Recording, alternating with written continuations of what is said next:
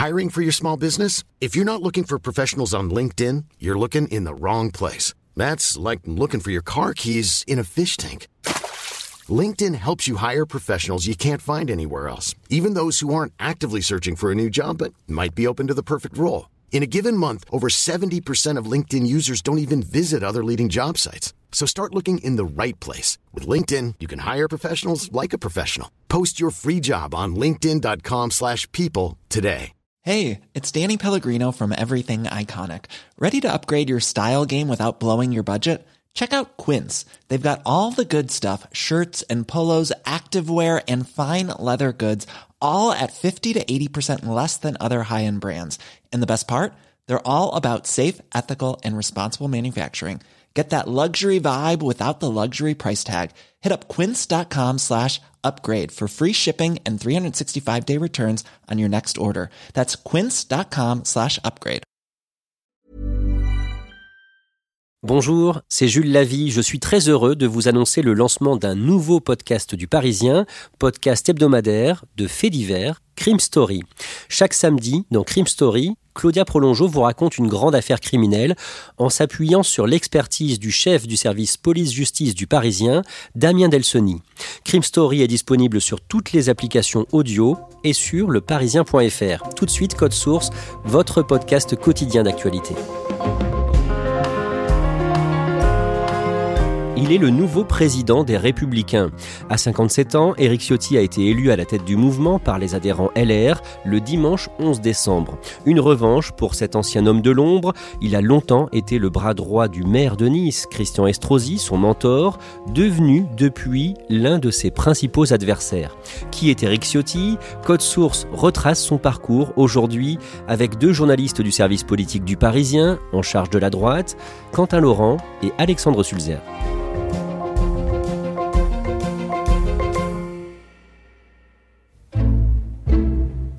Alexandre Sulzer, le dimanche 11 décembre 2022, Éric Ciotti est élu par les adhérents républicains président du parti avec 53,7% des voix.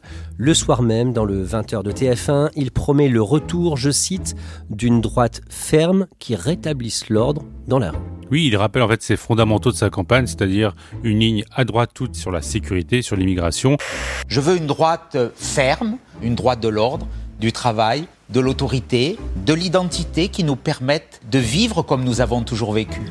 Une ligne qui soit aussi très libérale sur les questions économiques, c'est aussi un de ses grands axes de campagne. Donc il rappelle ses fondamentaux et il appelle également au rassemblement de la famille politique. Il a fait campagne face à Bruno Retailleau et face à Aurélien Pradier. C'est un procès qu'on lui a fait dans la campagne d'être trop clivant et donc il tient tout de suite à rassurer, il tend la main à ses adversaires. Quentin Laurent, Alexandre Sulzer. Pour comprendre comment Éric Ciotti en est arrivé là, on va retracer son parcours dans ce podcast. Éric Ciotti a 57 ans, il est le père de trois filles, il est né à Nice dans les Alpes-Maritimes, son père est menuisier, sa mère enseignante dans une école privée catholique. Il grandit avec deux figures importantes, son grand-père, ancien prisonnier de guerre, et son oncle, élu municipal, tous les deux admirateurs de De Gaulle et Chirac. Il commence à militer au RPR quand il a 16 ans et en 1988, alors qu'il vient de finir ses études à Sciences Po, il rencontre Christian Estrosi, à ce moment-là député RPR des Alpes-Maritimes, qui lui propose de devenir son assistant parlementaire. Alors c'est là que commence la grande histoire, on peut même dire une histoire d'amour entre Éric euh, Ciotti et Christian Estrosi, donc euh, son assistant parlementaire, c'est-à-dire qu'il va l'assister dans toutes les tâches qui ont trait au travail parlementaire de Christian Estrosi, ça devient vraiment son ombre à ce moment-là. En 2003, il devient directeur de cabinet de Christian Estrosi au Conseil général des Alpes-Maritimes. Et en 2005, quand Christian Estrosi est ministre délégué à l'aménagement du territoire, il le nomme conseiller ministériel. Comment fonctionne ce duo? À l'époque, on parle d'un duo vraiment complémentaire parce que Christian Estrosi, euh, à lui la lumière, à lui la représentation, à lui les strass, c'est lui la figure publique. Eric Ciotti, c'est un peu plus son, on va dire son homme des bases œuvres, de la tactique, du travail de l'ombre. Donc euh, il fonctionne comme ça, à l'un l'ombre, à l'autre la lumière. En 2007, à 42 ans, Eric Ciotti est élu député pour la première fois, député UMP des Alpes-Maritimes, et l'année suivante, en mars 2008, il se présente aux élections cantonales, mais il échoue. Il échoue effectivement euh, la première fois qu'il se présente, ce qui embête énormément Christian Estrosi parce qu'il comptait beaucoup sur son euh, lieutenant euh, pour le représenter dans cette instance. Donc il demande à un autre de ses amis qui a gagné dans un autre canton de démissionner afin de provoquer une cantonale partielle. Éric Ciotti s'y présente, il gagne, rentre dans le Conseil général et devient quelques semaines plus tard président du Conseil général président du Conseil général, on dira plus tard président du Conseil départemental des Alpes-Maritimes. C'est un grand pas dans sa carrière? Oui, bien sûr, c'est son premier mandat local. Ça lui permet d'être euh, l'homme fort du département, qui plus est dans un département historiquement très fort à droite. Les Alpes-Maritimes sont l'une des terres historiques de la droite française et ça lui permet de créer un réseau d'élus deux maires qui lui sont proches, qui lui sont affiliés. En 2009, Éric Ciotti se marie et c'est Christian Estrosi qui célèbre ce mariage. Oui, ça prouve euh, bien euh, le lien qui unit les deux hommes. C'est un signe de confiance que le maire accorde à son conseiller, à son homme de l'ombre. En 2010, Éric Ciotti commence à prendre de l'importance au sein de l'UMP et il est nommé secrétaire général chargé des questions de sécurité, Quentin Laurent. Qu'est-ce que ça change à partir de ce moment-là? Alors, il faut savoir que les questions de sécurité, c'est un peu le dada euh, d'Éric Ciotti. Et il a un rêve, c'est d'être nommé à Beauvau ministre de l'Intérieur. Donc, à partir de ce moment-là, en fait, il va se démultiplier sur ces sujets et faire plein de propositions qui vont lui faire prendre la lumière position radicale sur la sécurité, l'immigration notamment, et en 2010, il est à l'origine d'une proposition de loi visant à suspendre les allocations des parents d'élèves absentéistes. Oui, alors cette proposition va faire beaucoup de bruit et va participer à lui faire prendre la lumière. Ce texte euh, offre des outils aux parents pour combattre efficacement l'absentéisme de leurs enfants. On est dans un texte de soutien d'accompagnement, mais aussi parce qu'on n'a pas peur des tabous à l'UMP, on est dans un texte qui euh, n'hésite pas à utiliser l'arme de la sanction comme une arme de dissuasion. À l'époque, on lui reproche déjà d'être trop proche des idées du Front National. Alors il faut savoir que cette loi va être votée, mais qu'elle sera ensuite abrogée une fois François Hollande arrivé au pouvoir. En 2012 et en 2017, il est réélu député, mais à ce moment-là, ça fait déjà quelques années que ses relations sont devenues plus compliquées avec Christian Estrosi. À partir du moment où euh, Eric Ciotti acquiert une autonomie médiatique, une visibilité, ça devient plus compliqué avec Christian Estrosi qui comptait davantage sur Eric Ciotti comme un collaborateur et un homme de confiance. Là, il acquiert de fait une forme d'autonomie, donc les tension commence un petit peu à naître. Et en 2014, dans la perspective des régionales, Christian Estrosi approche Eric Ciotti, lui dit qu'il aimerait bien euh, le voir prendre la tête de liste pour les régionales en région en Provence-Alpes-Côte d'Azur. Éric Ciotti s'y prépare, mais finalement, Christian Estrosi change d'avis. Il se dit que c'est plutôt lui qui aura le bon profil pour affronter le Front National, et il y va, et Éric Ciotti est obligé ben, euh, d'accepter que ce ne soit pas lui finalement qui soit le représentant de la droite. C'est forcément une déception à ce moment-là pour Éric Ciotti? C'est une déception pour Eric Ciotti qui se préparait effectivement à ce combat électoral. Que se passe-t-il ensuite au moment de la campagne présidentielle 2017 Alors, Christian Estrosi comme Eric Ciotti soutiennent leur homme de cœur, c'est-à-dire Nicolas Sarkozy dans la campagne, mais Nicolas Sarkozy échoue. François Fillon est désigné comme le candidat. Et là, les deux hommes suivent une stratégie différente. Autant Eric Ciotti se met vraiment dans la roue de François Fillon et lui sera fidèle malgré les affaires jusqu'au bout. En revanche, Christian Estrosi, dès janvier, prend son autonomie. Lors d'un déplacement de François Fillon à Nice, il rappelle devant le public que lui est un ami de François Fillon, mais qu'il ne sera jamais filloniste. Et les deux hommes, on voit, suivent vraiment deux stratégies différentes à partir de ce moment-là. Et ensuite, Christian Estrosi va se rapprocher du candidat Emmanuel Macron.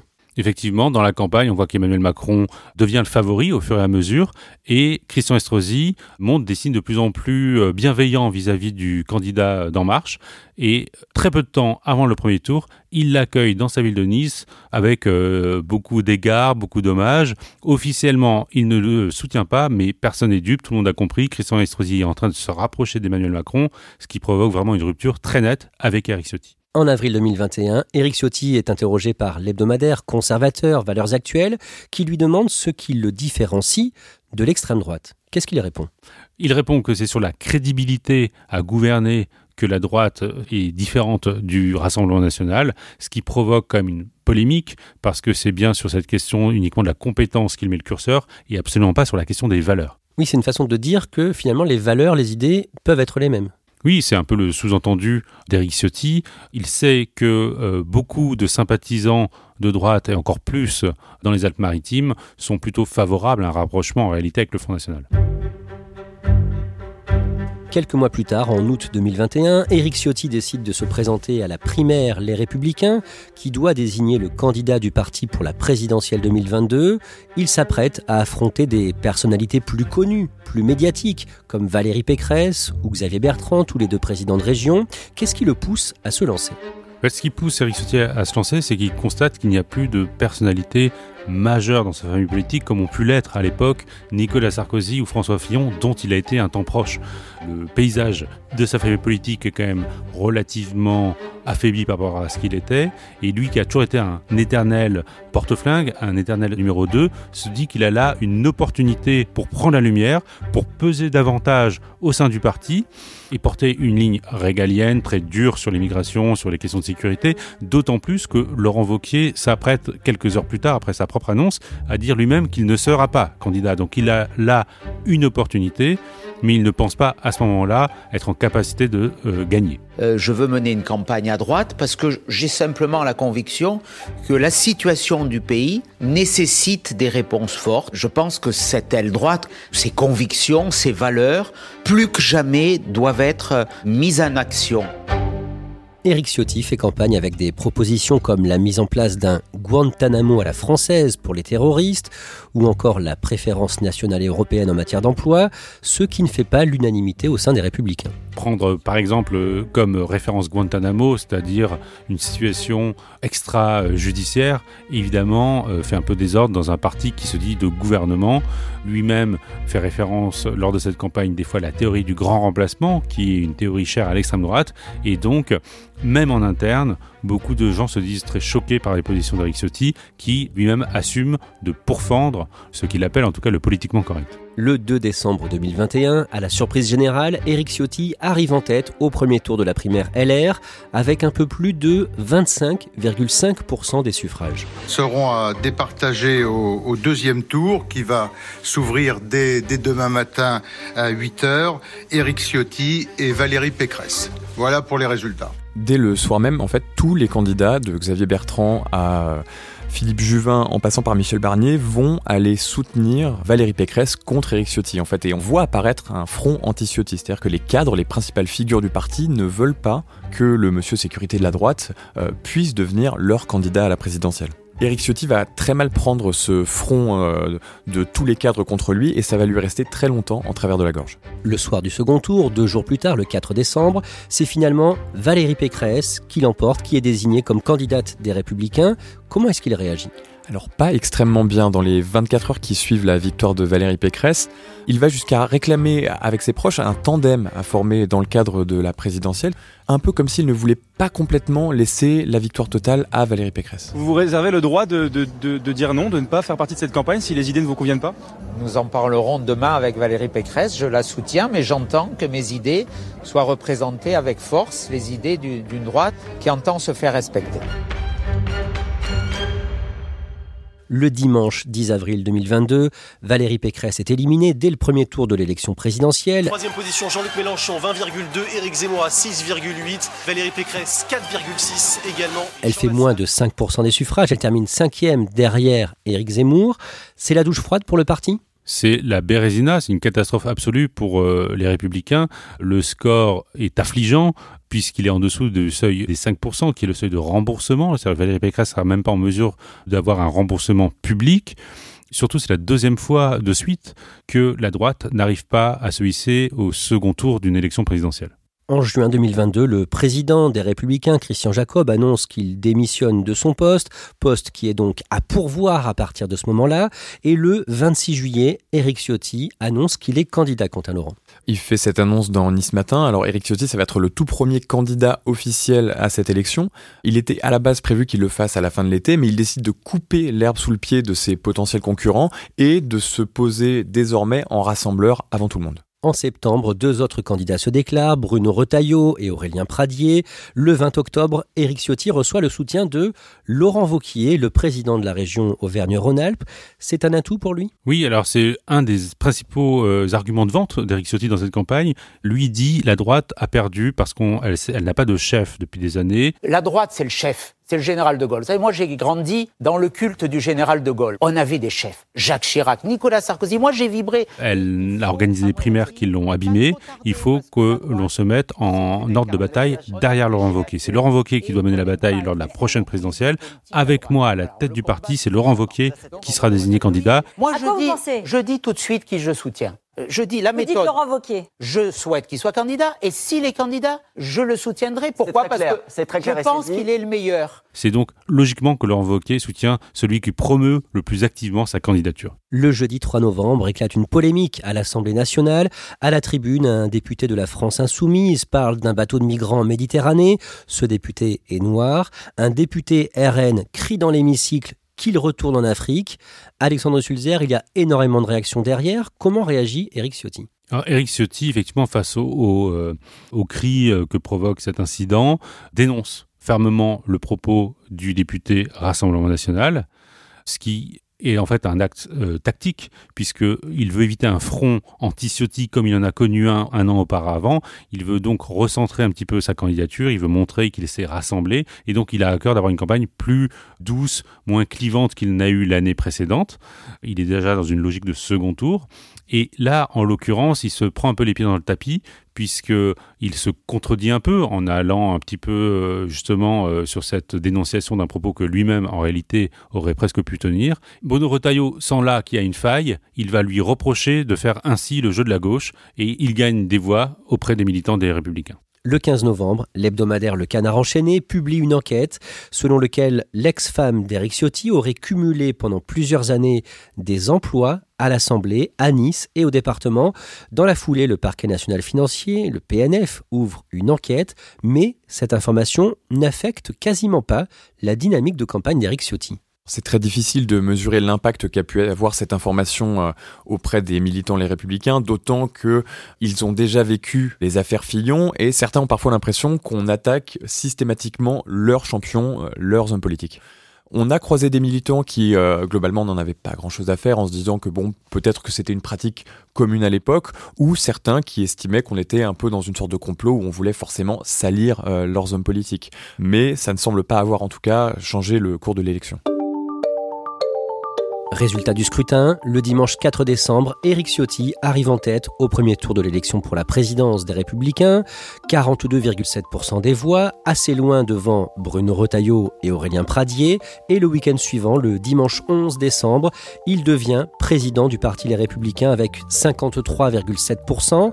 Quant à Laurent, il aurait presque pu gagner dès le premier tour? Alors, il faut rappeler que Éric Ciotti s'est avancé dans cette élection avec un statut d'archi favori, au point que même lui et ses proches, pendant la campagne, pensaient qu'il pouvait gagner au premier tour. Ce qui fait que faire un score sous les 50% et même sous les 45%, c'est presque une contre-performance pour Éric Ciotti. Finalement, le week-end suivant, le dimanche 11 décembre, il devient président du Parti Les Républicains avec 53,7% des voix. Cette victoire, Quentin, c'est une revanche pour lui? C'est une revanche parce que Éric Ciotti, de par son parcours, n'a jamais été forcément taillé pour les premiers rôles. Il a pris conscience du fait qu'il pouvait prendre cette ampleur, qu'il pouvait avoir une envergure nationale quand il s'est présenté à la primaire, et là, ça y est, il est patron du parti auquel il a toujours appartenu. C'est vraiment une revanche pour Éric Ciotti. Dans les jours qui suivent sa victoire, un petit nombre d'élus annoncent qu'ils vont quitter le parti. Il s'agit en réalité d'un nombre très réduit d'élus et ce sont des élus locaux. Il y a par exemple Laurence Arribagé, la- l'adjointe au maire de Toulouse. Il y a le maire d'Épinal, le maire de Metz. Dans le sud, le maire de Manosque. Pour l'instant, le premier effet est assez réduit. Ceux qui partent, c'est c'est un soubresaut. Euh, je ne les retiendrai pas. Ce sont vraiment des maires euh, de petites villes qui ont à gérer souvent une majorité avec des centristes qui, eux, voient d'un très mauvais œil la victoire d'Éric Ciotti. Clairement, quant à Laurent, il n'y a pas de tollé, il est quand même assez populaire malgré tout au sein des Républicains. Beaucoup ont agité la menace de l'explosion pendant la campagne, mais au final, ces mêmes personnes préfèrent attendre euh, de voir ce que va faire Éric Ciotti, quelle va être sa ligne, s'il va donner ou non des gages de rassemblement, avant de faire quoi que ce soit. Donc, pour l'instant, pas d'hémorragie. Quant à Laurent, Éric Ciotti est aujourd'hui à la tête du parti Les Républicains. Il soutient ouvertement donc pour la présidentielle 2027 Laurent Vauquier.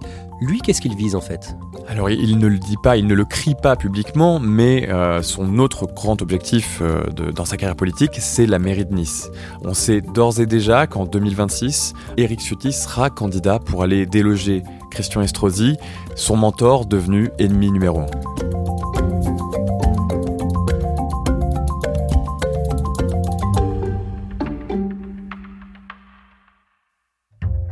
Merci à Quentin Laurent et Alexandre Sulzer. Code Source est le podcast quotidien d'actualité du Parisien.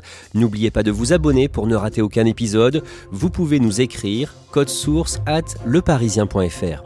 Cet épisode de Code Source a été préparé par Clara Garnier-Amouroux, production Emma Jacob, Thibault Lambert et Raphaël Pueyo, réalisation Pierre Chaffanjon.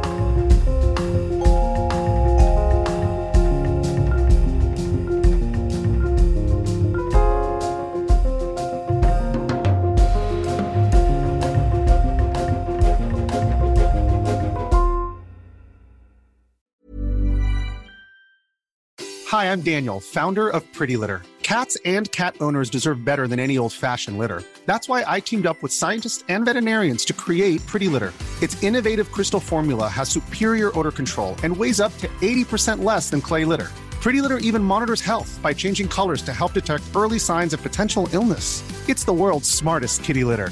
Go to prettylitter.com and use code ACAST for 20% off your first order and a free cat toy. Terms and conditions apply. See site for details.